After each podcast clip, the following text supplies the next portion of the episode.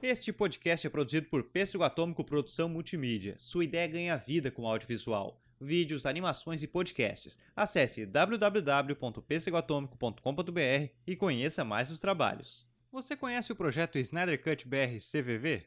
Tão como nos Estados Unidos, o hashtag Release the Snyder Cut realizou uma campanha de arrecadação à Fundação Americana para a Prevenção de Suicídio, e o pessoal do Snyder Cut BR resolveu adaptar para o Brasil e com as bênçãos de Zack Snyder, criando o projeto Snyder Cut BR CVV. Ao comprar as camisetas com estampas de Zack Snyder's Justice League, criadas pelo Snyder Cut BR e pelos parceiros, você ajuda o CVV Oficial, Centro de Valorização da Vida, pois todo o valor arrecadado com as vendas será destinado para a instituição. E, caso prefira, você pode optar por fazer doações diretamente pela plataforma. Seu valor será revertido integralmente como doação para o CVV. Saiba mais sobre esse projeto fantástico no site www.snydercutbr.com. Bora ajudar! Hashtag UsUnited.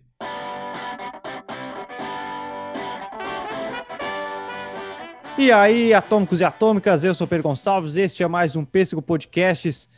Voltamos com mais uma temporada do Pêssego Entrevistas que muito obrigado a todos os ouvintes que fizeram que a primeira temporada fosse um sucesso, que diversos nomes das mais diversas áreas passassem aqui pelas entrevistas, deixassem as suas histórias. Foi uma experiência muito positiva e é por isso que estamos aqui novamente para gravar mais uma temporada das entrevistas. E dessa vez nós vamos falar com Alzir Alves, um cara que eu tenho uma grande admiração pelo trabalho, o curitibano que vive em João Pessoa há muitos anos. Alzir Alves é publicitário, ilustrador, colorista digital, diretor da Rascunho Studio e atualmente é colorista e agenciador de artistas.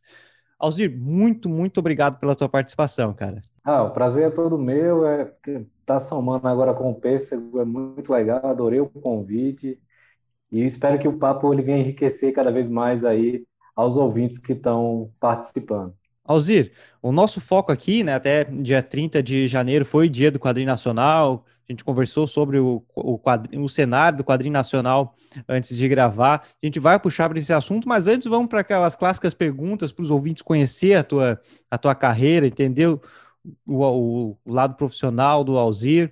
Como é que foi o início assim da tua carreira artística? Como é que você iniciou na ilustração?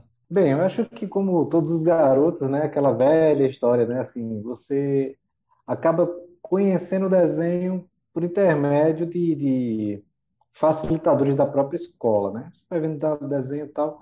Só que eu acho que, de, querendo ou não, o que me trouxe a olhar o desenho de uma forma diferente, eu sempre digo que foi quando eu morava em Curitiba e tinha um garoto que estava num, na escola, né, é, que eu frequentava, eu devia ter, sei lá, uns sete anos, ou menos, seis anos.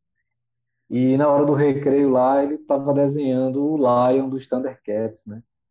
E eu vi aquele monte de gente ao redor dele lá, um monte de gente, guri, né? Um monte de guri lá do lado dele tal, não sei o quê. Aí eu olhei, todo mundo saiu, que tocou o sinal para voltar para a sala. E eu disse, cara, me ensina a desenhar o Lion. Aí ele disse: Ah, vou lhe ensinar a desenhar a cabeça. Aí ele me ensinou lá a desenhar a cabeça. Eu fiquei muito empolgado porque eu sabia desenhar a cabeça do Lion. E na minha infância, minha mãe sempre foi uma motivadora. Assim, ela trazia revista dos Trapalhões, depois Turma da Mônica, é, Turma do Arrepio. E aí foi vindo até o processo da adolescência que eu comecei a ter contatos com os personagens mais heróicos, né? como o Homem-Aranha, logo fanzaço do Homem-Aranha ele tem realmente uma característica que atrai o adolescente, né? É muito cativante, né? Muito cativante. E aí comecei a minha paixão pela parte do quadrinho. E aí, consequentemente, comecei a copiar os desenhos, uma folha de, do, do, próprio caderno. Meus cadernos acabavam todos de trás para frente, eu sempre desenhando é, na aula, né? A aula estava vaga lá, desenhando lá e tal mas sempre muito amador, né? Mas o processo inicial, acho que a, a paixão surgiu é, a partir desse momento que eu comecei a ver o desenho como um divertimento. Ainda não tinha noção de profissão. E, e o interessante é que né, isso o, o, Alzir iniciando nunca imaginaria que chegaria um momento de até agenciar, né? Isso que é interessante, mas já vou puxar para essa pergunta. O... Você foi para aqui com quantos anos para João Pessoa?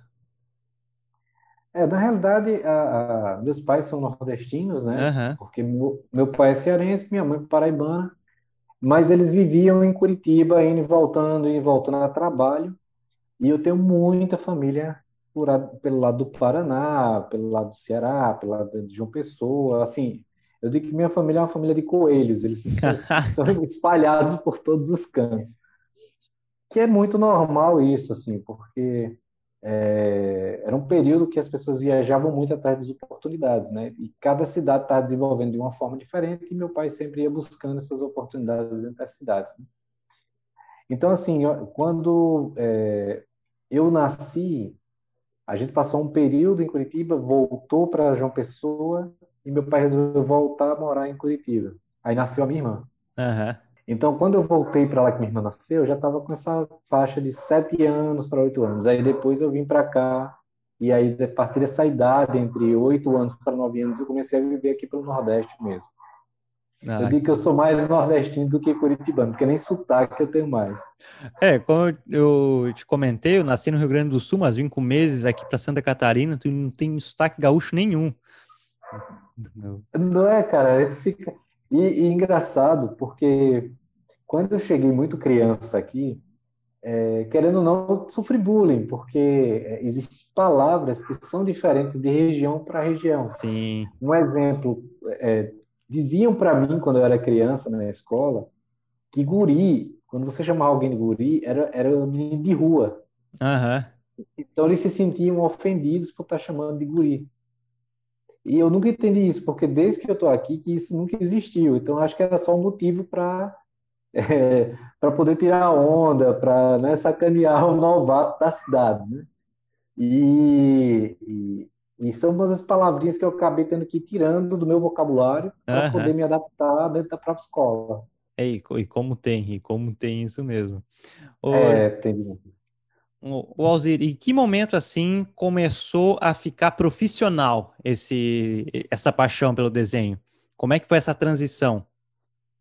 É, essa transição ela, ela foi demorada, querendo ou não, foi um pouco demorada. Eu, eu sempre desenhei normal, só que teve algum período da minha vida que eu tive que é, ir para outras profissões porque ainda não estava conseguindo chegar mer- ao mercado editorial, principalmente do Brasil.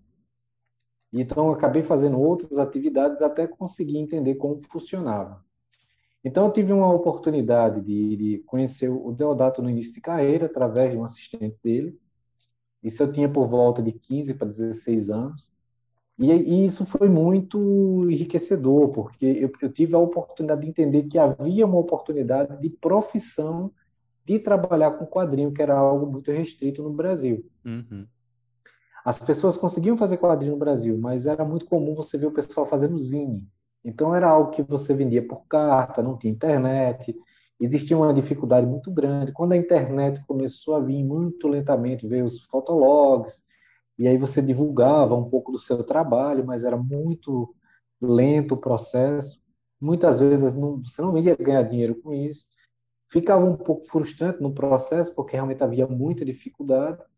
Quando a internet começou a ganhar um pouco de corpo, a, eu comecei a, a, a, ter melhores contatos dentro do próprio mercado, de, de alcançar outros países, de trocar ideia com, com pessoas que estavam desenvolvendo projetos. Logo no começo eu não entrei em editoras, eu sempre fui o cara que gostei muito um pouco do autoral e acabava uhum. é, trocando ideia com quem estava desenvolvendo um projeto, vamos, vamos fazer alguma coisa junto tal. Claro que sempre eu era remunerado pelo processo. Só que é, eu não sei se foi uma sorte ou se foi uma, uma, uma, como é que eu posso dizer assim, um erro de percurso. Porque quando eu comecei a receber vários trabalhos, eu estava só fazendo trabalho como desenhista. Uhum. E apareceu um cliente e disse, ó, oh, tô precisando de um colorista, tal, tal, tal, papapá. Eu disse, caramba, eu não tenho como comportar essa demanda que agora eu estou recebendo. Já sabia que existia essa parte de agenciamento, porque existiam agências que já faziam isso no Sul, só que no Nordeste não tinha ninguém fazendo, até Uhum. onde eu sabia.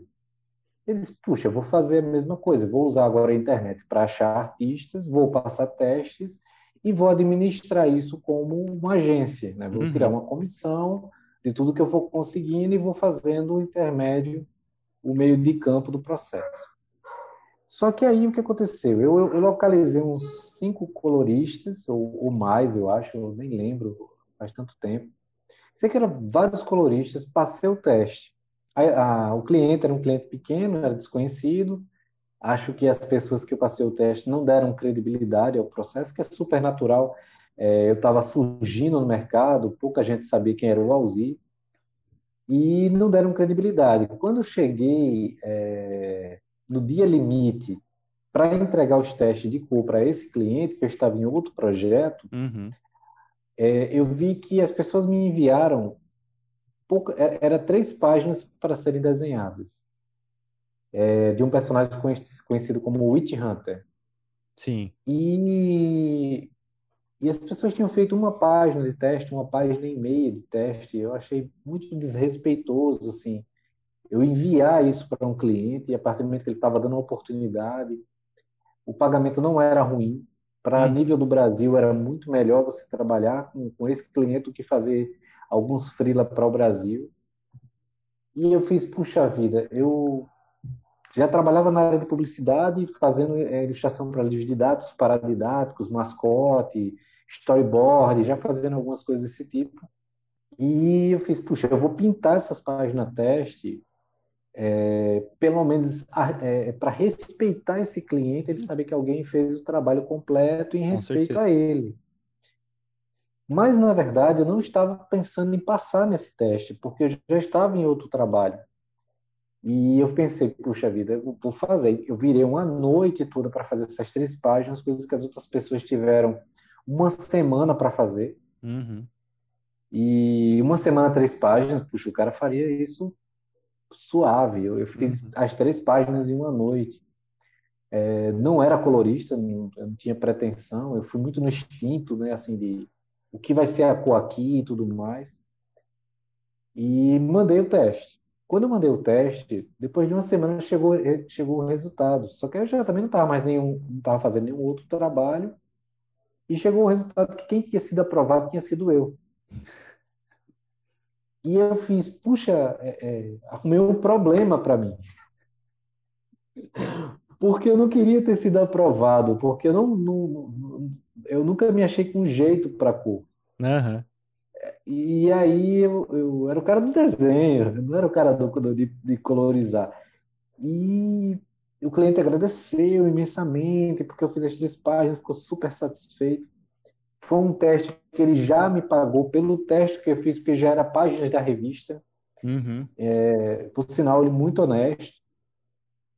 E, e eu disse, beleza, 22 páginas, eu vou fazer isso tranquilo e tal. Aí, de repente, começou a chegar pelo FTP uh, 10 páginas, mais 10 páginas, mais 10 páginas, mais 10 páginas. Quando eu vi, eu já estava com 40 páginas para pintar. E eu disse, caramba, meu Deus do céu, eu pensei que ia ser uma coisa tranquila e, na verdade, foi foi um monstro. Eu tive seis meses de trabalho e era uma coisa que eu não esperava. Para mim, eu acho que eu, é, é, é eu fui pago para aprender a colorir. Eu acho que, na realidade, foi isso, porque ele me fez eu pegar a revista e como é que o cara vai fazer isso aqui, como é que ele fez esse efeito, e eu ia lá no Photoshop tentar descobrir como é que eu fazia, e foi uma experiência incrível, mas também foram é, dias muito puxados. Para você ter ideia, o prazo era muito curto, apesar de ser seis meses, uhum. mas eram revistas diferentes. Então eu fiz revistas diferentes nesse meio, nesse meio tempo. Então eu tinha um outro trabalho que eu acabei é, já tinha fechado, que eu não sabia que eu ia passar nesse. E eu fazia um trabalho de dia e um trabalho à noite. Rapaz.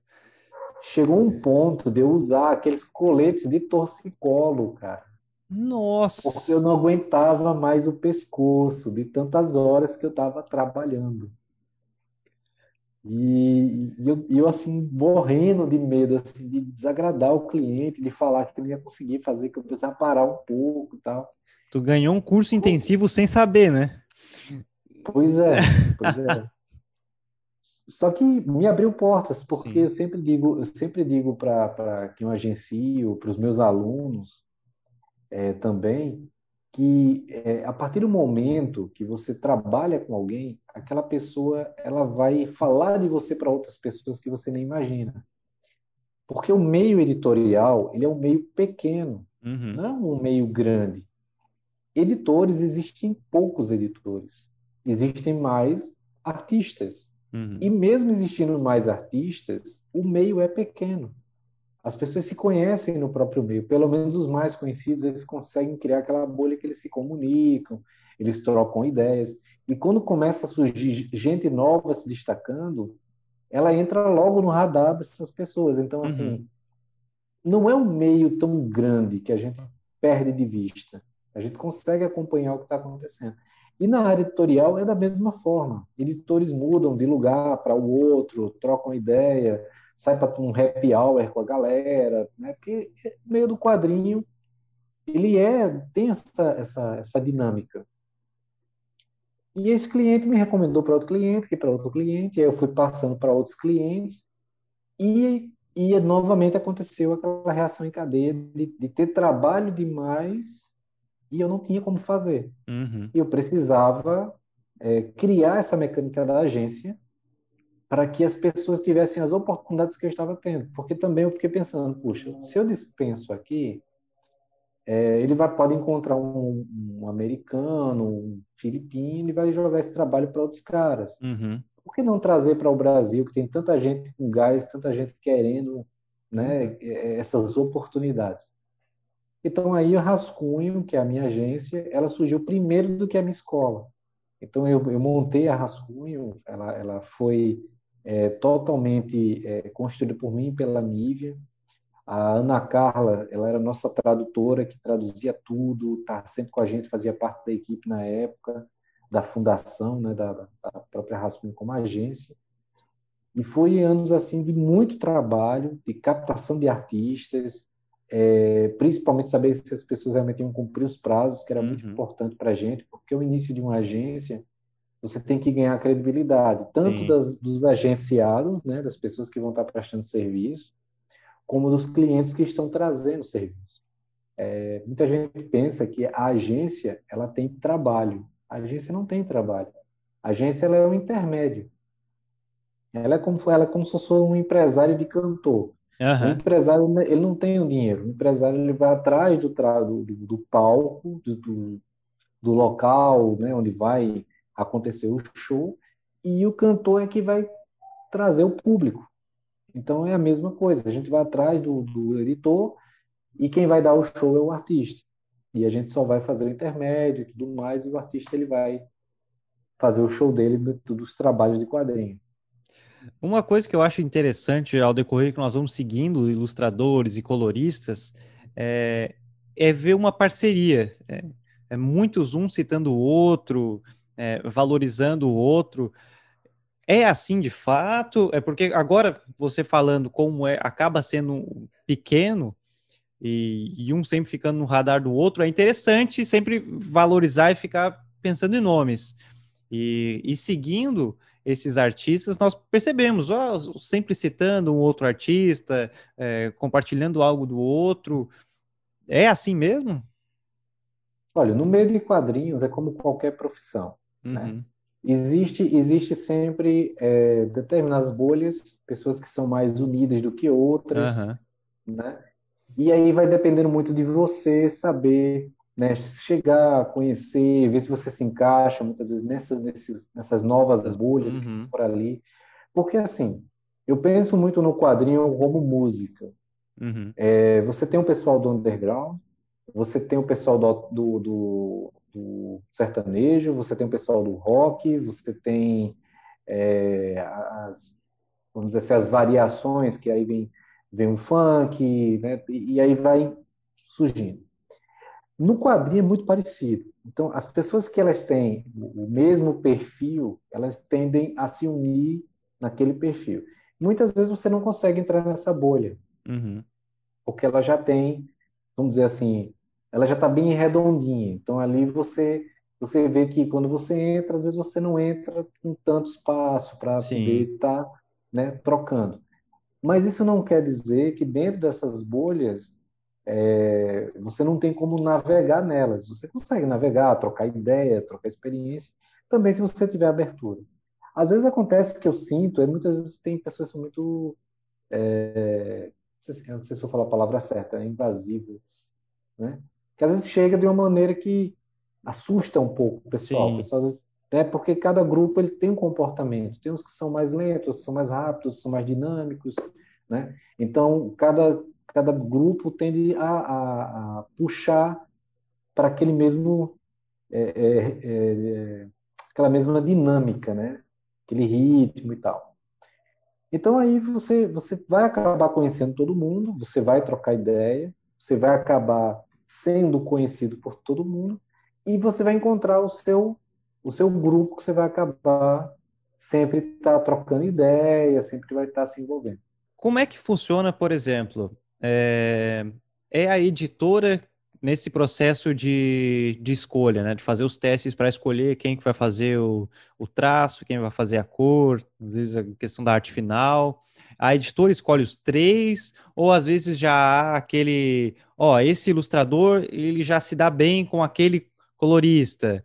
É, ah, esse aqui com a arte final daquele lá já funciona melhor. Vamos, já tem esse, esses pacotes, digamos assim? Isso acontece. Normalmente é, a editora é ela que define tudo. O editor uhum. ele tem um orçamento para cada revista. Uhum. O orçamento do editor ele é, ele pode ser gordo ou magro esse orçamento. Ele é normalmente tem uma variação em relação a quanto esse título vende. Então vamos imaginar, se um título é o título Superman e ele vende muitas cópias, então, normalmente, o editor ele vai ter um orçamento mais gordinho, que ele vai poder colocar um bom escritor, colocar um artista mais renomado, e aí ele deixa a revista mais pomposa em relação à, à venda. Porque, assim, não só vende o Superman, né? Normalmente vende o pacote, tipo, quem escreveu, quem desenhou, quem está ali e tudo mais. Quando o editor ele tem um orçamento mais restrito, normalmente ele vai ali e vai tentando buscar valores que possam é, caber dentro daquele orçamento que ele tem. Então, normalmente, se ele não vai conseguir pagar um bom desenhista, mas não estou dizendo bom porque o cara é ruim no que ele faz, não é isso que eu estou falando. Sim. Mas eu digo que em termos de popularidade, em termos de fama, de patamar de mercado, né? É tipo é o cara colocar o Jim Lee e o cara colocar o Alzi. Então a gente sabe que existem patamares diferentes dentro de uma classe hum. é, profissional. Então ele vai encaixando ali, então ele pensa, puxa, eu vou ter uma boa história, mas eu vou ter uma equipe um pouquinho mais, é, no orçamento mais barato, tá, eu vou ajustando. Claro que a agência, ela pode chegar e fazer times, né? Quando o editor está procurando, ele vai dizer mais ou menos o valor que ele tem para pagar por página. Uhum. Então a gente, se ele mostra um bom valor por página, a gente encaixa o artista que está dentro daquele valor que ele está procurando. Claro que ele vai olhar o portfólio da agência e ele vai escolher, o editor é que vai escolher, não, não é a agência que vai estar tá pegando fulano, pelo menos da minha agência não uhum. funciona assim. A gente não pega um artista X e vai dizer assim, olha, esse cara aqui, a gente tem ele e ele é assim, tal, tal, tal. Não. É, quem quem está livre? Tá fulano, fulano, fulano. Ah, não gostei tem esse outro cara, esse cara não está livre, ele vai estar tá livre daqui a tanto tempo. Aí se o editor quiser esperar, ele espera, ele espera pelo artista, se ele não quiser esperar, ele vai atrás de outro cara e a gente perde essa oportunidade. Né? Mas aí quando está dentro dos valores, a gente já chega, olha, tem esse artista, tem esse aqui, olha, se você quiser tem esse arte finalista, tem esse colorista para formar esse time, dá para arredondar esse orçamento, dá para fazer aqui em X.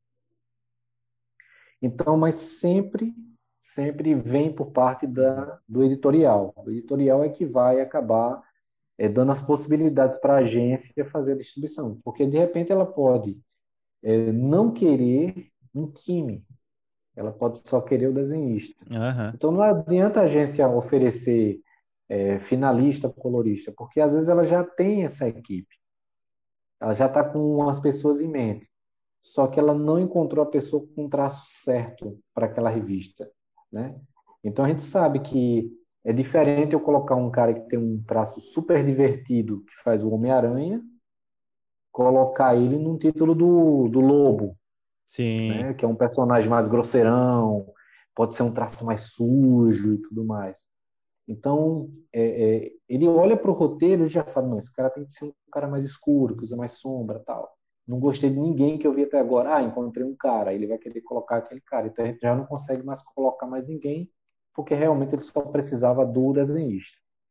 E tem bastante, né? Tem bastante esse, essa questão de se preocupar para não contrastar o traço. Por exemplo, uma das últimas que chamou muita atenção e dividiu muita opinião é quando o John Romita Jr. foi para o Superman, por exemplo. Que ficou um traço bem, bem diferente do que o pessoal estava acostumado. Ô, ô Alzir, eu vi uma entrevista sua com Eric Blake, se eu não me engano, de 2016. Eu achei muito interessante um tópico que tu, que tu puxou, que foi a questão de alguns de alguns ilustradores, às vezes estão no início e às vezes o cliente não tem tanta condição de pagar e por isso ele ah, entrega um trabalho inferior. No sentido, ah, o cara está pagando isso, ah, vou entregar inferior. E hum. eu achei muito interessante o, o, o, tópico que quando você trouxe isso. Consegue explanar mais sobre? É porque é o seguinte, o, a gente sabe que existe é, o, perfil, o perfil de cada cliente, ele vai de acordo com é, como é que eu posso explanar sobre isso? O cliente, se ele for um cliente autoral, ele não vai ter uma verba que uma empresa como a Marvel, que tem a Disney por trás agora, ela vai ter. O cliente autoral, ele não vai ter a visibilidade que uma empresa como a Marvel vai ter. Então, muitas vezes, eu, eu, eu percebo né, já com algumas pessoas que eu já agenciei e outras que eu conheci em, em conversa de roda e tudo mais, que quando eles pegam um cliente que é menor, às vezes ele acontece ele fazer um trabalho inferior do, do total da capacidade que ele poderia fazer, como se estivesse fazendo tipo um agrado para esse cliente. E na verdade ele está sendo contratado se você tem a oportunidade de fazer o seu melhor trabalho, você tem que fazer o seu melhor trabalho, seja no cliente que paga menos do que, um, do que uma editora, né? Você tem que fazer o melhor trabalho para ele e tem que ter todo o respeito que esse cliente precisa. Porque, assim, é, se hoje eu chego para. Um cara chega para mim, o Alzi, aí fala: Alzi, é, eu Estou querendo fazer um trabalho, pensei em você, é seu traço que combina, não sei se você vai topar, não sei se esse orçamento vai dar para você. Vamos fechar no valor de X. Você está num momento que de repente você pode entrar nesse projeto. Então você fala, puxa, estou ansioso aqui, vou entrar nesse projeto. Mas o valor é tão insignificante, cara, eu vou fazer chutado. Eu acho isso uma falta de respeito. Porque o cara, ele idealizou você ele segue o seu trabalho, ele gosta do que você faz. Ele levantou um esforço absurdo para levantar uma grana que possivelmente para ele vai fazer falta, né? Se você fizer um mau trabalho, a revista não vai vender o que deveria vender, né? O cara vai ter um, um, um, todo ainda um processo de botar um colorista, um diagramador, de, de fazer correção, revisão de projeto, de mandar para gráfica e depois sair na luta para vender o projeto autoral. Né? Hoje em dia a gente tem as facilidades, hoje que tem as vaquinhas coletivas, né? tem o Catarse, o Kickstarter, entre outros aí, que o pessoal já consegue ter um, um, uma arrecadação para fazer várias coisas, já tem tipo uma pré-venda. Mas antes não tinha isso. Então, muitas vezes eu chegava para o artista e dizia, cara, é, isso não é o seu melhor. Né? Então, assim, se você não queria fazer o seu melhor com esse cliente, por que você não deixou outro artista pegar que talvez ele desse o seu melhor? E eu sempre gosto de falar o seguinte: você nunca sabe, você nunca sabe para onde vai o seu projeto. Seja você apenas um participante com seu trabalho artístico, você não sabe se o cliente ele vai botar debaixo do braço e vai vender para uma Image, uma Dark Horse, um, uma outra editora ou de repente tem um cara de fundo de quintal e conseguiu vender para cinema. Não dá para você ter noção. Você está trabalhando no projeto, você não tem noção. Então, às vezes, você pode entrar em uma coisa sensacional e você não ter visão para ver essa oportunidade. Né? Eu já entrei em projeto de gente falar assim, puxa vida, eu queria estar fazendo esse projeto que tu está fazendo. Né? Mas eu tenho certeza que às vezes é, será que era aquele projeto mesmo que você gostaria de estar fazendo? Porque tem caras que gosta de mais heróico, né? Eu não, eu gosto de fazer um, um pouco de ficção, gosto de terror, eu, eu, eu tenho mais essa coisa do, do, né? Mas tem muita gente que é mais a coisa do super-herói. Então eu vejo, eu vejo dessa forma. Você tem que fazer aquilo que você gosta e você tem que entrar no projeto que você quer. Você não é uhum. obrigado a aceitar os projetos, né? Então isso é isso é muito importante, né? Essa coisa de você dar o valor para a pessoa que está lhe dando valor, dar o valor para a pessoa que está te dando a primeira oportunidade. Se você souber fazer isso com excelência, quando você chegar numa empresa como a Marvel DC ou qualquer outra, você vai chegar preparado. Porque o problema é, é o cara entender o que é se preparar para o mercado. Quando você está numa editora pequena, ou um cliente pequeno, isso não quer dizer que é uma coisa ruim, pelo contrário, está sendo uma aula, um preparo, igual uma academia. Quando você vai passar para uma editora grande, cara, você vai batalhar título com artistas grandes. Você está no ADC, você está disputando ali um título com Jim Lee, com Capulo, com não sei quem, né? Vários caras extremamente, né? Que vendem só pelo nome, uhum. né? E você está chegando agora ali, né? Então às vezes você não se preparou corretamente, não soube dar todo o valor que a sua trajetória lhe deu, e você chegou lá, fez um bate e volta, né? Que é, muita gente chega assim e fala, olha que desenho está ruim aqui nesse, nesse trabalho. Eu digo, certo, se ele não deu o melhor dele, procura ele na, nos próximos meses. Você não vai encontrar esse cara hum. mais. É muito fácil você pegar um título e dizer assim, puxa, olha como esse cara é ruim. Na verdade, ele teve uma oportunidade. Só que ele não estava pronto, esse cara. E ele não volta para a revista. Porque eu costumo sempre dizer isso para meus alunos. Eu digo, é fácil criticar um cara que teve uma oportunidade.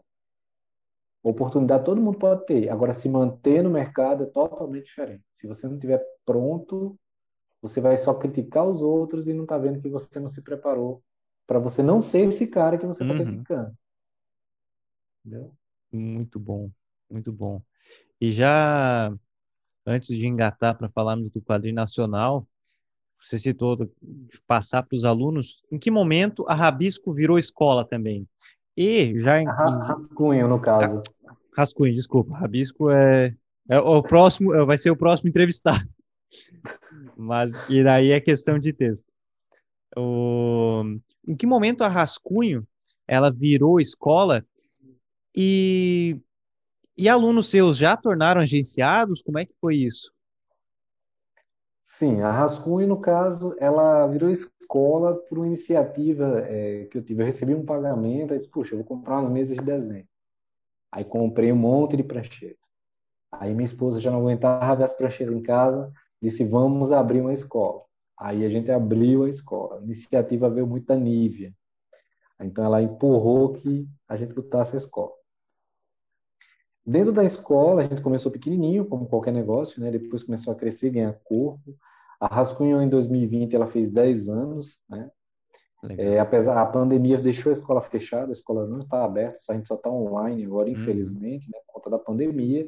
A agência continuou trabalhando, apesar de todos os percalços que teve a pandemia no mundo todo. Uhum. Né, eu, eu eu vi que assim todo mundo se desesperou muito, as editoras mandaram para todo mundo parar tudo e tal. É, mas depois começou a, a voltar gradativamente a parte da agência, mas infelizmente a escola ela entrou naquele naquele sistema de tipo não tem como voltar, né? E a gente teve que ficar no online. Uhum. Mas a, a Rascunho, ela, eu sempre dizia assim que a Nívia, ela, ela é o coração da Rascunho, ela tomava conta e eu dava aula né? Apesar de também ser o, o dono, mas uhum. eu ia muito como professor. Eu, puxa, eu quero chegar, eu quero fazer alguma coisa pelos meus alunos, trocar ideia com meus alunos, é, impulsionar o que, que eles precisavam ser impulsionados. É, fazia também muito um trabalho quase como psicólogos com, meu, com meus alunos, né? Porque assim você sonhar em trabalhar com desenho é um desafio até para a família, Uhum. porque as pessoas às vezes não entendem que isso é uma profissão, não entendem que dá para viver de desenho. Né? É, então, assim, pra, como você perguntou, já teve gente que foi e virou profissional? Sim. Alunos que fizeram livros, alunos que fazem storyboard hoje em dia, alunos que vendem artes para os Estados Unidos através do meu trabalho, alunos que fizeram quadrinhos aqui para o Brasil, não fizeram para fora ainda, mas fizeram para o próprio Brasil, para editoras menores. E isso me deixa muito orgulhoso, né? Como alunos que, através do trabalho que a gente fez com a Rascunho, alunos foram fazer cinema em São Paulo, na Universidade de São Paulo, outros foram para Portugal fazer é, artes em Portugal e, e voltam para Rascunho. Tem uns que ah, eu quero ter uma aula com o Alzi, vai lá e tem uma aula comigo, mas só vai só para ver, passar aquele momento lá para matar a saudade, nem, nem vai custar, era só para estar tá ali com a gente. E isso me dá assim, muito orgulho, muito prazer em saber que existe esse carinho pelo trabalho que eu estou realizando. Claro que já teve momentos dentro da minha própria escola que foram é, momentos difíceis até até para mim como professor, porque eu acabava me vendo como até um, um, pouco de tiozão dos alunos. Um exemplo, o aluno ele tem uma paixão muito grande querer trabalhar com desenho, uhum. mas ah, muitas vezes o pai ou a mãe não aceitar e rasgar todos os quadrinhos do aluno. E o aluno chegava chorando, aquela coisa toda e tal. E eu tenho que conversar com ele, explicar que ele tinha que ter um entendimento as pessoas não têm, não têm obrigação de entender de todas as profissões. Ele teria que tornar aquilo é, seguro para os próprios pais, para que eles entendam que você não está indo para uma área que não é profissional, que você está querendo se profissionalizar.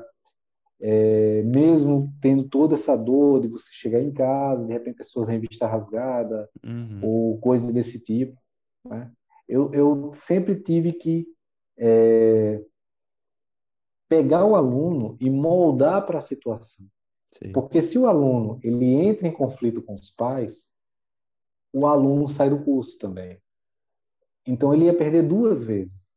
Eu não digo isso perder, eu perder um aluno pela parte financeira. Não, não era isso. Mas eu digo, ele iria parar o sonho dele, porque se ele entrasse em um conflito, o pai também tirava ele do curso. Então, foi melhor ele perder o quadrinho com o objetivo de um dia estar fazendo um trabalho de quadrinho, uhum. do que ele perder o curso ele não aprender perspectiva, não aprender anatomia, não aprender narrativa, composição, né? Então tudo isso é, são conhecimentos que ninguém pode rasgar. Então eu tinha que explicar isso para o aluno, né? E que não é fácil. Muita gente pensa que é, é simples trabalhar com desenho, com arte no Brasil. Não é, porque é uma coisa muito que ninguém quase dá valor. É, existe uma história que eu vou tentar resumir ela bem rápido. Ah, de, de, eu e um pai sentar é, para conversar, né? E ele perguntar para mim é, que se realmente existia futuro para o filho dele trabalhar com isso, porque ele não via norte nenhum para, para o filho e que achava que isso era uma coisa sem futuro, que queria que o filho saísse do, do, do meio e tudo mais e tal e o pai olhar para mim e dizer assim, bicho, eu queria que você falasse para ele, uh, ah, para ele desistir. Isso para mim, como professor Nossa. Né? E que só eu ia conseguir fazer ele desistir se eu tivesse uma conversa com ele. E o aluno do meu lado. Meu Deus. E eu olhei para o pai, né?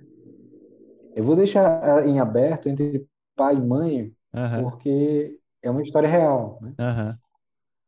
Eu disse que não, não tinha como eu fazer isso, né? porque é, o meu pai também não me apoiava em relação à minha, minha escolha com desenho. Ele achava uhum. que não ia para canto nenhum aquilo. Então, assim, é, eu fui em direção ao que eu acreditei. Em cima do que eu acreditei, eu construí toda a minha vida. Então, eu falei para esse pai: olha, pai, você está sentado nesse nesse sofá, eu comprei com desenho. Você está dentro dessa escola, ela foi montada com desenho. Se hoje eu viajo, eu dou palestras, se hoje eu trabalho para as pessoas, eles veem atrás do meu desenho, da minha arte. Como é que eu vou olhar para um adolescente e vou dizer para ele parar com o sonho dele se eu nunca parei e nunca aceitei parar por conta nem do meu pai? Eu teria, eu teria que lhe pedir licença aqui agora, eu teria que ir na casa do meu pai e dizer, pai, hoje eu parei com o desenho e você estava certo. Então, assim, é... naquele momento todo mundo começou a chorar, né? Tanto o pai, né, com o filho, tanto eu e tal, não sei o quê. A, Nívia também estava na hora e tal. Porque é uma questão de escolha. Né? As pessoas querem impor escolhas para os filhos. Eu sei que é um amor, é uma proteção. Mas a escolha, nós nascemos, nós somos indivíduos que temos direito de escolher o que queremos fazer. Se vamos errar ou acertar, ela faz parte dessas escolhas. Né? Senão não existir cientistas, não existir médicos, não existir artistas plásticos, músicos, porque as pessoas que fazem é, um violino são todos têm um pouco de arte nisso. Como é que a pessoa entra dentro de uma casa e não vê que tudo que ela tem dentro da casa foi desenhado antes? Uhum. Porque a gente vive numa cultura que não mostra que o desenho vale nada. Mas se eu sento na cadeira, alguém fez o design dessa cadeira. Né? É tanto que teve uma, uma polêmica em um museu, acho que foi na Europa, não, é, salvo engano aqui, que colocaram um vaso sanitário como arte. E houve críticas em cima disso. Mas as pessoas não descodificaram que aquilo foi desenhado antes de virar o que ele é hoje. O valor que tem a, a peça como arte que a gente só sabe o que ela é porque tem em todas as Sim. casas. Porque se fosse apenas objeto artístico, sem é, é, o, o, a ideia do que ela serviria, ela serve no caso, né? De, ninguém essa, todo mundo ia aceitar aquilo como arte. Então aí é, fica essa, essa linha de raciocínio que eu digo que o que foi criado pela escola até chegar, ela me serviu como uma grande base é, de conhecimento, a escola, para mim. Eu sou muito grato a todas as pessoas que eu tive a oportunidade de dar aula, porque eu aprendi com elas, elas aprenderam comigo. A escola ela serviu de, de liga para entender a importância do meu trabalho. Uhum. Né? Às vezes eu chegava a dizer para os meus alunos assim: é, é, hoje é o momento mais legal para mim, porque como eu trabalho home office, eu trabalho sozinho. Quando eu ia para a sala de aula, eu me juntava com uma turma. Né? Então, assim, é, é maravilhoso a interação. Eu, eu, sou um cara de 42 anos que estava com a molecada aprendendo o que era a palavra chipar, que eu não sabia nem o que era chipar. e a escola trouxe essa, essa, esse brilho para mim, de eu, estar sempre antenado, sempre entendendo o que está acontecendo. Né? Eles davam sugestões, o que deveria ser meu print na Comic Con. Cara, que legal. É, é ó, faz esse print, vai vender. E eu fazia, eu ia na, na onda dos caras e tal. É. Porque eu acredito que eles estavam mais antenados do que eu. Uhum. Isso era muito legal. É, que experiência. Desculpe se eu estou sendo longo nas minhas Não, respostas. que isso, que isso. É, conversa é para isso. É isso que é legal. E no momento ali você citou do crowdfunding, então a gente já engata para falar do, dos quadrinhos nacionais, que nós estávamos até ontem, né, conversamos como o crowdfunding está possibilitando isso. E, e eu já vou te questionar como é, como é que você avalia o atual cenário do quadrinho nacional, porque, e, é, coincidentemente, você recebeu alguma, algumas edições hoje aí, né? Porque atual, há, pouco, há, há pouco tempo eu falo questão de alguns anos, né? O, eu venho percebendo, venho encontrando mais quadrinhos nacionais. Estou conseguindo visualizar, claro, muito é, é, pela questão da internet, mas como é que você avalia o atual cenário do quadrinho nacional? Bem, eu sempre gosto de falar que o, o Zine ele se profissionalizou. Né? Uhum. O fanzine, para quem não sabe, era uma revista feita de xerox, e eram feitos quadrinhos dentro dos fanzines. Tinha muito nas universidades, nas escolas, e acabou sendo um produto que o pessoal comercializava pelos correios, e existia a Zine que divulgava a Zine.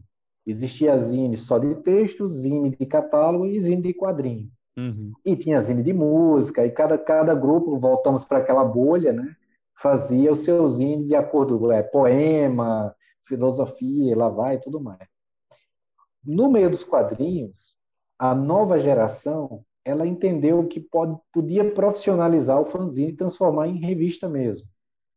Então, durante os anos, o quadrinho nacional ele começou a ficar muito mais elaborado, muito mais trabalhado, caprichado.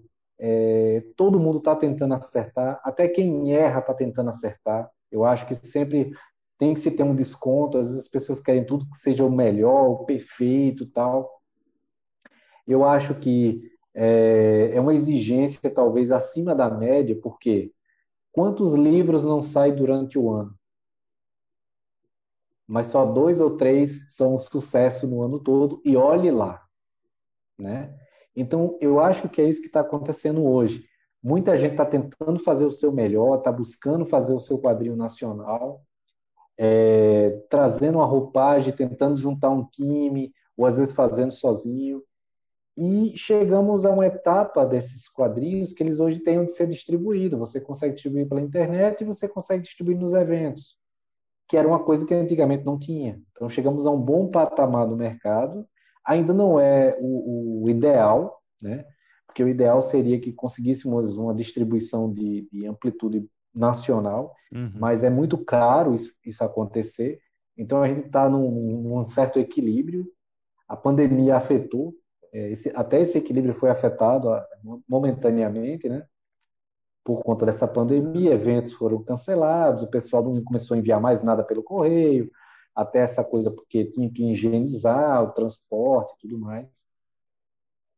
Mas aí vem o brilho, por quê? Porque começou a existir os crowdfunding, né? Que aí veio o Kickstart, o Indiegogo, o Catarse. Então hoje você tem gente que lança pelos o, as, vou chamar de vaquinha, né? Vaquinha uhum. coletiva nacional e tem gente que lança o mesmo projeto botando em outros idiomas, em outros idiomas nos internacionais.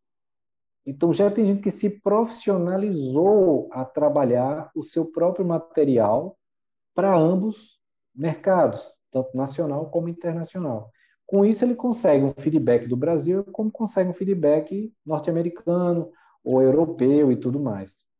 Claro que isso demanda é, você fazer vários cálculos, porque você tem que calcular correio, você tem que calcular a despesa do que você está fazendo, de gráfica, da sua própria mão de obra, e tudo isso você tem que jogar dentro é, desse crowdfunding para quando a pessoa for comprar, ela está entrando nos custos de tudo isso.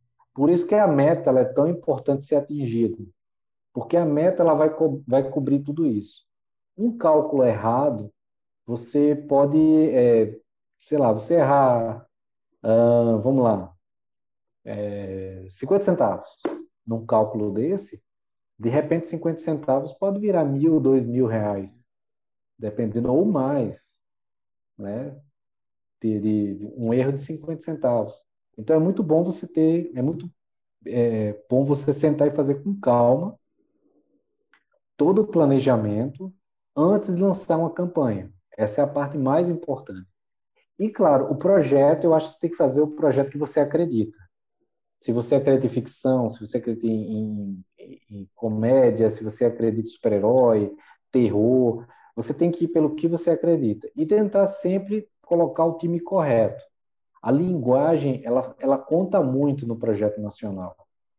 Então, hoje a gente vê muita gente fazendo é, projetos lindos, um acabamento perfeito, né? E eles hoje precisam, mais do que, do que vender, eles precisam de visibilidade. Uhum. Né? Então, essa visibilidade eu sinto que ainda tem muita gente que não está sabendo como se divulgar bem. É, aí entra a parte da, de como faz falta, às vezes, uma editora. Porque a editora tem os contatos, a editora faz a distribuição, a editora faz aquilo que o artista não sabe fazer. Uhum. Então, dentro disso, é que a gente pensa, puxa, como a publicidade é, é importante é. para os autorais. né? Assim, eles precisam disso, eles precisam de um, de um, de um mecanismo que consiga trazer o público até eles. Porque muitas vezes eles têm um grupo pequeno de seguidores e não conseguem é, lançar isso com tanta potência para ter as vendas. Às vezes o cara mandou rodar muitas cópias e tudo mais. Eu sempre digo o seguinte, cara, quando você for rodar, coloca um limite inicial, sei lá, de 300 cópias. Aí o cara fala, puxa, mas 300 cópias é quase o valor de fazer mil cópias. Certo, mas será que você consegue vender essas mil cópias? Porque não é o mesmo valor. Uhum. E outra coisa, se você não conseguir vender essas mil cópias, elas vão amarelar. É. O, o, o, papel em si ele vai perder o cheirinho de novo. Né? Dependendo como for condicionado, você vai ter é, um monte de caixa parada. E é dinheiro parado. Uhum. Então, às vezes, é melhor você fazer uma campanha redondinha, com um pouquinho, vender aquele primeiro lote, porque se ele placar e vender bem, você faz uma segunda tiragem. Entendeu? Daquele primeiro lote, faz outra campanha, segunda tiragem para quem perdeu. Pá.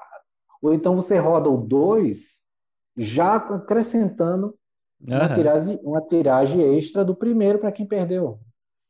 E Bom, falando em publicidade, até esse, essa questão vende, né? Isso de, ó, segunda tiragem, é chamativo. Claro. A questão claro. de marketing, ela é chamativo falar que, ó, segunda tiragem, primeira já esgotou. Pois é, agora você vai comprar dois, você tem aqui um pacote bônus que você paga X e você leva um também. Uhum. Aí isso, tem que ter, isso tudo tem que ir para o cálculo.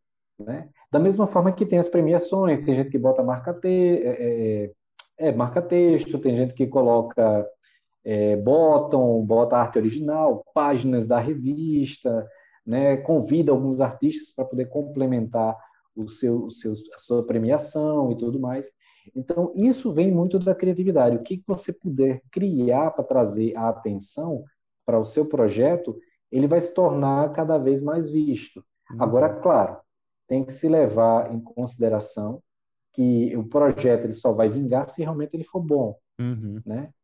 Tentar buscar o objetivo sempre é um caminho legal, mas tentar melhorar cada projeto é questão de, de ser profissional no que você está fazendo. Muito bom. Essa questão do crowdfunding, ela veio, é, ela veio para modernizar muito a questão, né? Até as editoras, elas prestaram atenção no, no potencial disso, porque tem muito material independente, nacional aqui, numa qualidade incrível, e tudo vindo por crowdfunding, cara. O que há pouco tempo esse, esse pessoal não teria essa força, hoje está vindo muito, muita publicação, às vezes não só criando as histórias aqui, independentes nacionais, como trazendo algumas lá de fora que são conhecidos lá, mas que editoras não acham, não acham atraente trazer. Sim, corretíssimo. É tanto que hoje tem alguns artistas que eles queriam lançar projeto por editoras e as editoras muitas vezes não entraram num acordo interessante, que eles lançam pelo eles, eles lançam pelo crowdfunding e conseguem muito mais retorno, entendeu? É claro que você vai ter muito trabalho, você vai fazer pacote, você vai enviar pelo correio, você vai ter, né? Mas é um trabalho né? pelo qual você, é a logística é que você se, se dispõe a, a fazer, né? É, isso eu vejo que é a mesma relação hoje da música. Eu volto a falar de música com uhum. quadrinho. Hoje, qual é o músico que precisa de, de uma, uma Sony, uma uma, né, outra uma produtora. Praticamente você não vê ninguém mais falando sobre isso. Porque hoje o cara pode gravar o som dele, colocar no YouTube, o cara pode gravar o som dele e botar no Spotify. Ele agora não precisa mais passar por um crivo de, de uma pessoa. Ele está passando pelo crivo do público. É. Entendeu? Verdade. Ele está passando pelo do público, ele não está mais passando pelo crivo de uma pessoa. Então, hoje em dia, as pessoas estão dando mais a cara a bater. Uhum. Puxa, se eu, se eu vou apanhar, eu quero apanhar logo do público. Então, ele vai, faz a música dele e joga o vídeo no YouTube de graça e deixa ver o que acontece. Uhum. O interessante disso, até você falou de, de artistas estarem apostando nas histórias que algumas editoras não aceitaram, é porque às vezes existe um pré-conceito com a ideia de independente, como se ah, o cara tá soltando. E, as... e não, tem muito artista, muito artista de, de projetos grandes que agora estão indo para os seus projetos independentes, né? Sim. Eu acho, Exatamente. é isso que eu acho interessante, como está tendo essa quebra. E eu fico muito feliz, eu fico muito feliz quando estou numa rede social e eu vejo um, um crowdfunding, um projeto muito bacana e que, de fato, às vezes seria arriscado ou simplesmente não é de interesse de uma editora grande, é, está sendo feito. Isso anima, dá uma, uma visão. Como você comentou, tem muito ainda o que crescer, mas já é um passo, né? Pois é, e se você pode arriscar e tem, e tem tempo para dizer assim, vou me dedicar a um projeto meu e vou lançar, é, são riscos calculados que você vai fazer. Né? Você, puxa, eu vou fazer o meu projeto, vai demorar um ano para ficar pronto, vou lançar no, no Kickstart da vida ou, ou, ou do Catarse e vamos ver o que é que dá. E muitas vezes você acha que não vai dar nada e o público estava esperando por isso, ele queria ver algo de você. Uhum. Só que você não se deu essa oportunidade de se lançar, né? É isso que eu, eu vejo, assim. Tem muito cara fazendo isso. Tá metendo a cara mesmo e, e vê que funciona. Eu, eu particularmente, né, eu iniciei, ó, atualmente, eu desenho, mas bem pouco, bem pouco, obviamente não no, no patamar e na qualidade de, na, na sua, mas eu desenho bem pontual, já fui muito, muito mais disso, mas acabei me encantando pela área do roteiro e migrei. Né? Migrei, Uhum. fui pro, pro roteiro. E é algo que, que eu gosto muito. E, e, eu- e, e esse novo ar do crowdfunding dá uma animada nisso, porque dá uma empolgada de, não, olha só, outra hora eu vou, eu consigo investir num roteiro original aqui, junto uma equipe, e quem sabe flua, né? E essa migração que foi bem natural, foi conhecendo os passos, vai no desenho, depois vai para a parte final, na cor, mas acaba se encantando do roteiro migrando. Eu creio que na ilustração, colorização, tem muito disso também, né? Quem foca na parte da, da ilustração tem conhece um geral, mas acaba gostando de, não, olha só, é isso aqui que eu vou. Creio que seja assim, né? É, porque assim, a arte, ela, eu digo o seguinte, a arte sempre, quando alguém tem uma, uma tendência ou tem um carinho pela arte, ele só precisa encontrar qual segmento ele se encaixa. Aí ele vai em frente. É igual quando o pessoal fala para mim assim, ah, professor, eu estava usando uma caneta nanquim e tal, puxa, achei maravilhoso e não consegui me adaptar ao pincel. Eu digo, é porque o material é que escolhe você. Uhum. Não é você que escolhe o material. Muitas vezes você quer fazer uma coisa é, elaborada com trocentos materiais e você é um cara que vai ser ótimo no lápis, Aham. entendeu? E, e muitas vezes as pessoas não percebem isso, assim, por quê? Porque às vezes falta mais essa coisa de conhecer a parte artística, né? conhecer que o que, o que é que te faz ter esse tesão pelo que você está querendo fazer. né? De repente é uma coisa simples. né? Teve aluno meu que chega assim, professor, eu quero comprar um equipamento, é caro pra caramba, tal, não sei o quê. Aí eu digo, cara, tu sabe que tem artista que vive trabalhando para os Estados Unidos só desenhando lápis, né? Aham. Ele só precisa de uma prancheta, uma cadeira, lápis e borracha e vive fazendo quadrinhos. Ah, não acredito. Eu digo, é, só isso. Você precisa das réguas, claro, né, para fazer as coisas e tal. Uhum. Como existe também o pessoal agora que está no digital, né? Então, assim, o pessoal digital, é claro, vai precisar de um computador turbinado, vai precisar de uma tablet ou de uma Cintiq e tudo mais, para poder fazer um trabalho voltado, né, para a área de ilustração que ele escolher, seja concept, animação, storyboard, quadrinhos e etc. Mas, da mesma forma, é aquele material, ele, de repente, ele se identificou, o material escolheu ele, e ele disse, ah, é aqui que eu vou crescer. Cara, muito bom. E, e olha só, o que que você sente, além, claro, dessa questão do crowdfunding, o que que você sente que, que a pandemia trouxe para o mercado de quadrinhos? Né? Quais foram a, as mudanças, o que, que ela teve que ou se atualizar antes do que se imaginava, ou que houve uma grande mudança? Na verdade, é, a pandemia trouxe uma realidade para o mercado. Ela mostrou que o mercado de quadrinho é muito frágil. Então, qualquer abalo, o mercado ele poderia falir automaticamente. Seja ele de uma grande editora como de uma editora pequena. Por incrível que pareça, a... quem se saiu melhor na pandemia foram os autorais, foram as editoras menores, porque eles tinham um controle, eu acho que maior daquilo que eles estavam produzindo. Uhum. Então, o autoral ele já estava ali com o seu, o seu público tranquilo. Eu trabalhei muito, muito bem com os autorais. Eles não pararam na pandemia, pelo contrário, me passaram muitas coisas. Teve noite dele eu ficar é, sem dormir, produzindo, tudo mais. E enquanto as editoras grandes, a primeira coisa que aconteceu foi chegar e-mail dizendo assim: para tudo. A gente precisa entender o que está acontecendo. Uhum. Então, imagina uma editora gigante como é, Marvel DC, sei lá, com 80 títulos, cair para 40 títulos. Porque não, não dava para segurar a onda do que estava acontecendo. Uhum. Então, é, teve um, um, houve essa coisa de enxugar o catálogo para poder entender o que ia acontecer com o mercado. Teve problemas também de distribuição com a pandemia, como é que se ia se distribuir um produto que era palpável, assim, Todo mundo toca, todo mundo quer folhear, todo mundo quer não sei o quê. Quer dizer, é um produto extremamente sensível à contaminação. Uhum. Né? Então, aí, quando entra para a parte do, do, dos autorais, os menores, né, que ninguém queria, que ninguém dava, importância, os caras estavam fazendo material exclusivo.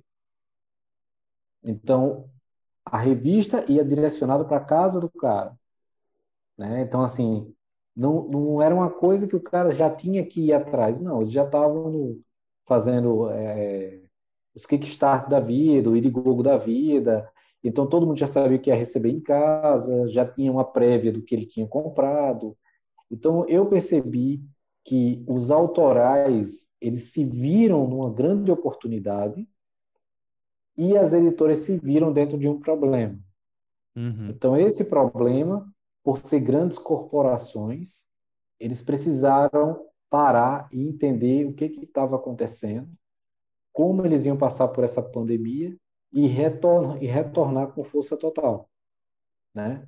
Então, aí, é, acho que a maior lição que foi tirado dentro dessa unidade toda é que grandes corporações elas se tornam mais frágeis porque elas têm muito dinheiro envolvido do que autorais que tem pouco dinheiro envolvido.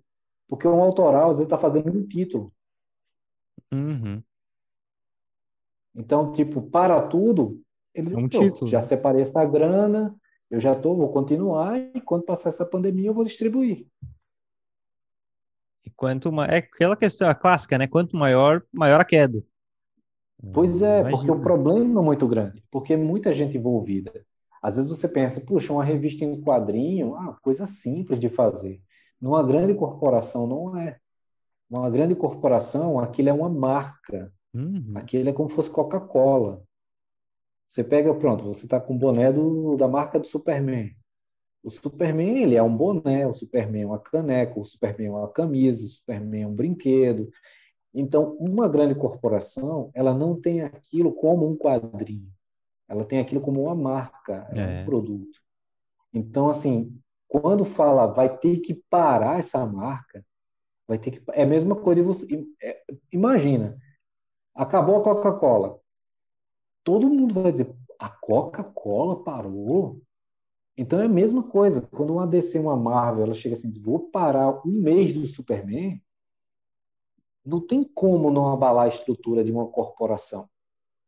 Porque a gente está falando de uma marca global. Todo mundo conhece essa marca. Né? É diferente de um autoral ali, como eu te falei, né? Aí o cara vai fazer um trabalhozinho para um autoral, o cara não dá valor. Aí, numa virada de, de, de mercado, pá, pá, pá, o autoral salvou um monte de artistas. Uhum. Né?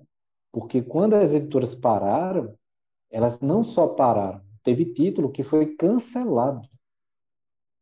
Literalmente, puxa, não vai mais. Está vendendo quantos? Então, vamos cancelar, cancelar, cancelar, vamos ficar só com o que está vendendo para poder passar por essa crise. Uhum. Por quê? Porque eles são empreendedores. Eles, eles não estão ali para é, o um mundo hippie. Né? é um produto, um, né? É um produto. Eles não estão ali para. Ah, não, não podemos cancelar o título que está vendendo pouquinho. Não, vai ser cancelado o título que vende pouquinho. Porque a gente tem que ficar só com o carro-chefe. Né? Então, se o carro-chefe vende, a gente tem agora que levantar o carro-chefe, botar mais produtos, fazer isso, porque tem que levantar número. Né? Então, ali está trabalhando o editor, um desenhista, colorista, finalista, diagramador, né? revisor, tá? Independente de pessoas, tudo aquilo tem que ser pago. E ainda a empresa ter lucro. Sim. Né? Então, assim, a pandemia, ela mostrou isso para o mercado. Por que eu vou ter tanta coisa se eu posso enxugar e posso levantar o meu né, o meu é, catálogo né, em relação a esses produtos. Né? Alzir, qual que, engatando nessa, né, tanto nas independentes quanto de marcas maiores, então vou te perguntar para os dois cenários. Qual foi o trabalho assim que chegou o projeto que chegou que tu sentiu que foi um dos maiores desafios, tanto em algum independente quanto numa numa marca maior, que chegou para ti e tu percebeu, caramba, é, é, esse aqui é um desafio. Claro, todos são, mas que, que, que te impactou, assim, que ficasse feliz com o trabalho, mas que te impactou, que lembra? Olha, meu primeiro trabalho como colorista ele foi um, um, um desafio. Fazer o It Hunter, para mim, mesmo sendo só como colorista, dentro de um único processo, ele foi o maior desafio da minha vida porque eu tinha que corresponder à expectativa do cliente. Uhum. Tendo em vista que eu não era um colorista. Eu fiz uma, uma amostra para não faltar com respeito pela oportunidade que o cara estava dando no meu estúdio. E aí eu fui contratado. Para mim foi maravilhoso. Eu tive trabalho quase o ano todo. Mas cada revista para mim, eu tinha que aprender a fazer fogo, aprender a, a uma textura, uhum. aprender a fazer iluminação. Aí chegava um amigo para mim e dizia, cara, tá muito é, laranjada a pele, deixa mais assim. Aí eu, caramba, ia para os quadrinhos, né? A internet ainda estava ainda muito uhum. no processo e a referência era quadrinho, olhar quadrinho. Foi um grande desafio para mim. É, ano 2020 teve um desafio muito maior, eu digo em relação a profissional, porque eu fiz um título agora que é Morte no Espaço, só que tem um título em inglês lá tal, que está até no meu Instagram, é, que eu fui contratado para fazer todas as etapas. Caramba! Então eu tive que desenhar a revista toda, depois eu tive que finalizar ela toda, depois eu tive que colorizar ela toda, e ainda me pediram ajuda na diagramação da capa. Mas é autoral, entendeu? Sim. Então, assim, mas os caras me deram trabalho durante praticamente o ano todo, uhum. dentro desse processo. E foi um grande aprendizado para mim, porque Sim, havia legal. coisas que é, eu ficava confuso, ia trocar ideia com os caras e tudo mais, que é, através da editora Nukem Comics. E, e acabei criando um relacionamento ótimo com, com os clientes. Né? Assim, maravilhoso minha relação com eles. Mas foi muito cansativo, porque é uma coisa você fazer uma etapa, outra coisa é você fazer três vezes a mesma etapa. Você vê aquela página três vezes, né? Você desenhou aí, ah, vou ter agora finalizar, eita, agora eu vou ter que ver ela pintada. Então isso para mim eu acho que foi um desafio muito cansativo dentro de um processo. Cara, que interessante, interessante.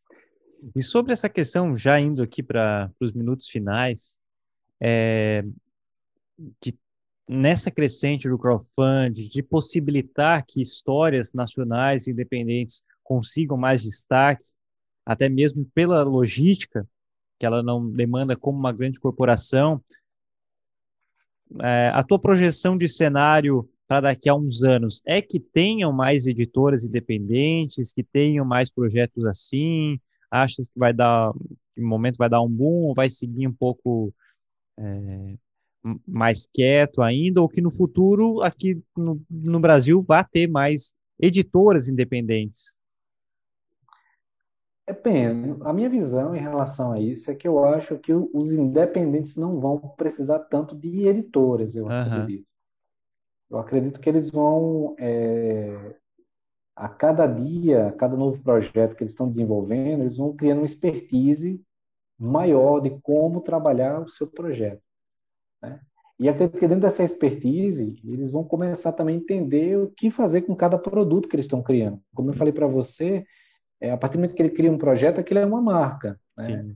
Vai ter um personagem que vai se destacar mais do que os outros. Então, eu acredito que eles vão criar expertises. O, se não for por conta própria, mas eles vão acabar se espelhando em outros que vão acabar aprendendo a fazer uhum. isso e vão trazendo essas expertises para dentro da indústria. E aí cada um que vai começar a entender vai querer fazer o seu, né? Isso eu acho que vai acontecer.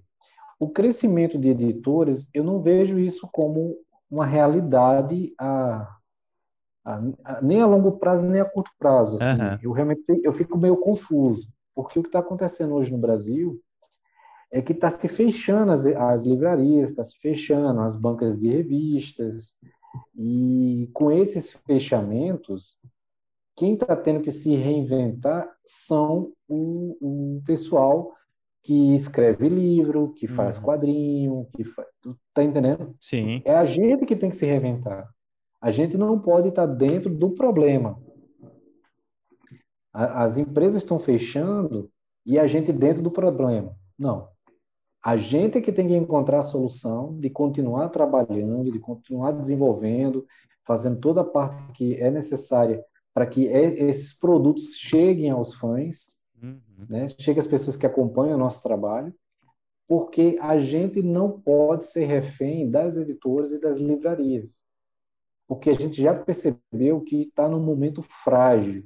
Sim. Né? A pandemia mostrou isso, mas antes da pandemia já estavam várias empresas fechando.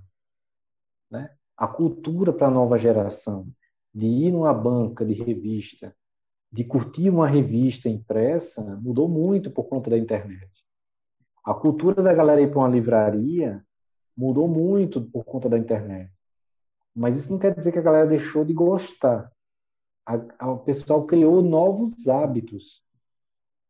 Então, tipo, eu mesmo, pelo fato agora de não ter quase bancas de revista dentro da minha cidade, você às vezes vai numa livraria ou outra, e mesmo assim elas estão fechando por aqui, Hoje eu compro tudo pela internet. É. Então é mais fácil entrar no crowdfunding e fazer uma compra ou ir no site da, da vamos lá, fazer a propaganda da Panini, ou ir no site da Panini ou de outra aí e acabar comprando um título que eu estava afim. Tudo bem, eu vou ter que esperar, mas é uma certeza que eu vou receber. Sim. Então eu não deixei de comprar o produto. Eu apenas mudei os hábitos. Sim. Eu acho que é isso que está acontecendo está mudando os hábitos. Não, a internet, na verdade, a demanda por ela, por, por comprar, por receber direto, foi, foi em tudo, né? Desde o supermercado é. ao, ao, aos quadrinhos, principalmente, livro. Nós vemos diversas editoras fechando ou se adaptando, vendendo mais online do que em mídia, em, em loja física, justamente por essa, essa demanda maior em venda, né? E outra Exato. coisa que o pessoal comenta bastante é o quadrinho online. É, em outros países já tem os streamings de quadrinhos. É, claro que é normal que nós tenhamos, às vezes, aquela, pô, prefiro ler na mão.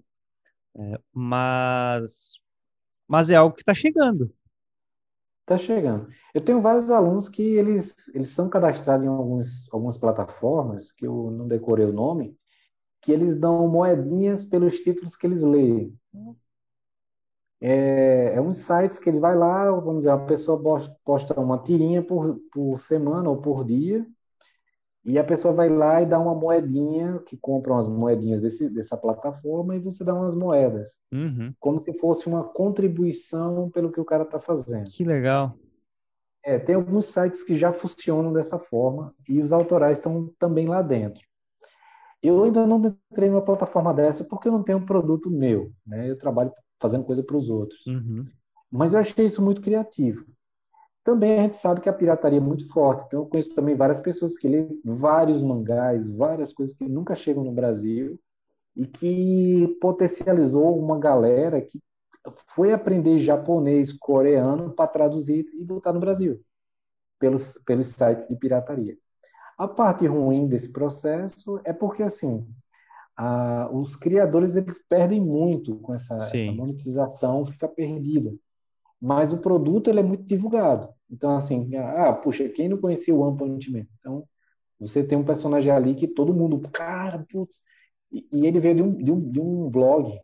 Veio de uma, é, de uma webcomics independente, verdade. Webcom, e o desenho era horrível, as histórias eram boas. Então isso prova também que não existe personagem ruim, existe história mal escrita.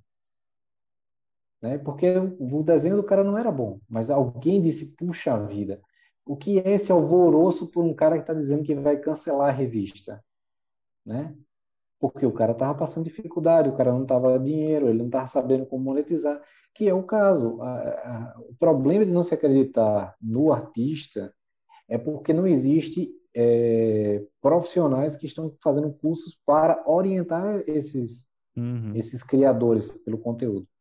Né? Eu já pensei em criar vários cursos voltados para isso, para fazer dinâmicas criativas, direcionar, tirar dúvidas e tudo mais e tal.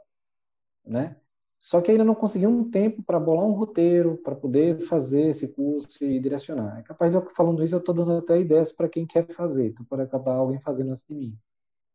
Mas é importante as pessoas receberem orientação.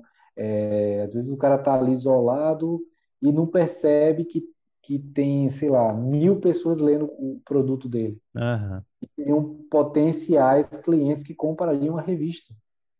Né? E o cara às vezes não está sabendo sobre isso. Mas eu acho que o cenário vai para esse lado. As pessoas vão acabar criando expertises. O... E é o que acontece muito nisso, de e a importância também de se ter essa noção de venda, essa noção de venda e de mostrar o teu produto. E, às vezes alguém pode vir achando que isso é uma visão muito muito cética ou muito fria. Não, não, porque é a forma de você valorizar o seu o seu produto e vender, porque tem muita gente que cria um material incrível e não chega nas pessoas, enquanto às vezes tem um cara que monta um material inferior, mas a mentalidade de venda do cara é maior. Então, às vezes, ele está conseguindo uhum. distribuir melhor uma. Uma e eu estou falando aqui, me corrija se eu estiver errado, por você já ter uma noção de mercado. Mas.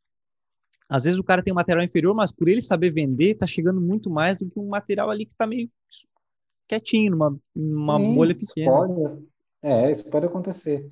Porque na realidade, tipo, é, eu acho, eu acho interessante, às vezes o pessoal romantiza muito, né? Um exemplo, às vezes um, um, artista faz um trabalho e coloca gratuito e depois o artista vai cobrar. E às vezes as pessoas falam, pô, agora o cara virou mercenário, o cara está cobrando pelo que ele está fazendo, ele distribuía gratuitamente e tal. O pessoal não percebeu, dentro dessa linha de raciocínio, que o artista ele tem aquilo como profissão. Ele não pode só dar, ele não pode fazer só free, porque ele tem contas para pagar, ele tem as, as, os compromissos mensais dele, com a família dele e tudo mais. Então, todo profissional ele tem que cobrar o valor pelo que ele faz. Uhum. E ele também tem que investir no material que ele gasta para produzir aquilo. O material de um artista não é barato. O pessoal, quando vai numa, numa, numa livraria ou numa papelaria comprar material de desenho, o pessoal que não desenha, quando ia comigo, às vezes, para ver, ficava assustado pelo preço de uma régua de 30, 50, 80 reais. Um papel que você tem que usar aquele papel porque ele absorve melhor, uma aquarela e tal, o bloco 80 reais. Né? E isso tirando no mínimo. É, Existem monitores interativos, né, que é do tamanho de um notebook, que custa 9 mil reais. E é um material de trabalho do cara. Então, como ele vai recuperar esse, esse, esse valor investido? Ele tem que cobrar pelo que ele faz. Muitas vezes ele vai, claro, fazer uma cortesia, vai, vai liberar algumas coisas gratuitamente e tal, mas o artista, ele está ali para sobreviver da arte dele. Ele tem que divulgar, ele tem que aprender como valorizar o que ele está fazendo, entender o que ele precisa fazer de publicidade para trazer o público a consumir, porque no final das contas é um produto.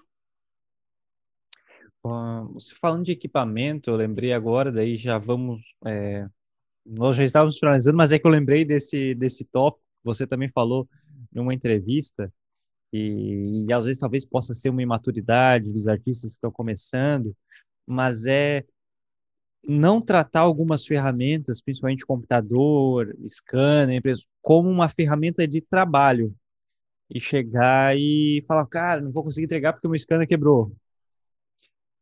E eu acho Sim, isso muito importante quando eu vi você comentando isso numa entrevista, porque acontece mesmo no audiovisual e eu aperto nessa tecla no audiovisual, sabe? É, a ferramenta de trabalho, cara, não é um luxo. exatamente. Você, você, muitas vezes o cara se limita a achar que ele está fazendo um investimento e, e, sei lá, ele cria alguma coisa na cabeça dele que aquilo não é tão necessário ou é necessário por ele não ter, ele não consegue desenvolver. Né? Então, tipo, você vai é, investir em um equipamento, você tem um bom computador. Então, é lógico que você está fazendo aquele investimento porque é sua ferramenta de trabalho. Mas você tem que saber usar também outras ferramentas em caso de um problema daquele computador não funcionar. Você vai também ter que saber se virar de alguma forma. Né? Então vamos dar um exemplo do scanner. O scanner quebrou. Ah, puxa, não estou conseguindo te entregar porque o meu scanner quebrou. Não, você não pode ficar bloqueado. Você vai numa copiadora, você vai num canto, você tem que resolver o problema, porque você está dentro de um segmento de trabalho. Quem traz um trabalho para você, ele está esperando você resolver um problema. Porque se o cara soubesse resolver, ele não estaria passando para você fazer. Então, a partir do momento que você está sendo contratado para fazer algo, não existe o problema do scanner, não existe o problema da, do computador, não existe. É, você tem que resolver esse problema. Claro que a gente entende que ah, um computador parado e o cara só tem aquele computador e está todos os arquivos ali dentro, é realmente um problema. Sim. Né? Não estou descartando isso como um problema. É, eu já perdi um HD com tudo. Então, assim, imagina o meu desespero. Perdi tudo que eu tinha feito, estava dentro do HD. Então, assim, é, é, você saber sair dos problemas, tendo em vista que você foi contratado para desenvolver algo num prazo. Uhum. Então, a partir do momento que você tem um prazo para desenvolver alguma coisa, você tem que pensar nas alternativas. Você não pode ficar preso dentro de uma caixa. Puxa, eu estou aqui é, precisando pintar uma página assim, assim, assim, deu um problema. Eu, eu tenho que logo resolver isso.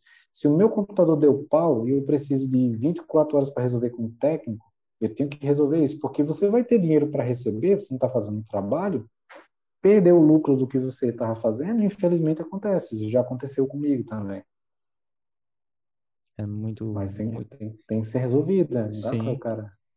E é importante, aí volta, né? Muito boa a tua, a tua questão, você falou de ter um curso, porque são coisas que que trazem, às vezes, uma maturidade profissional e que é importante ser passado para hum, para que se quebre, às vezes, um, a, a, o imaginário de uma profissão e que mostre né, o seu, o seu, os seus pontos principais.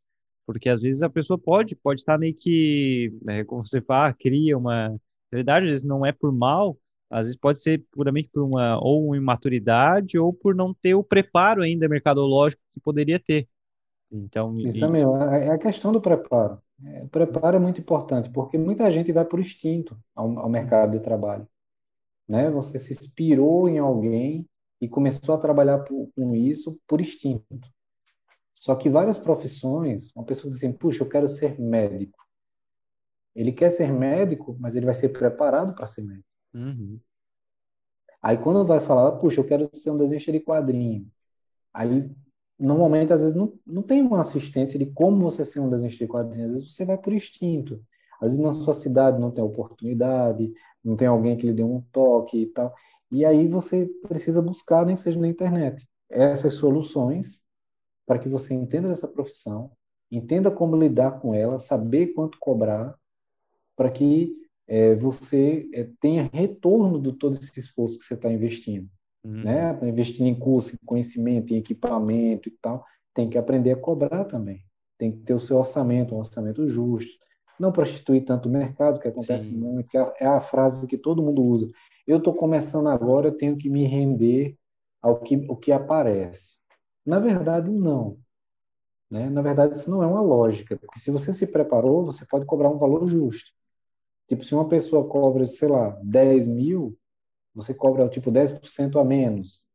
Já é alguma coisa para outra pessoa que está pagando.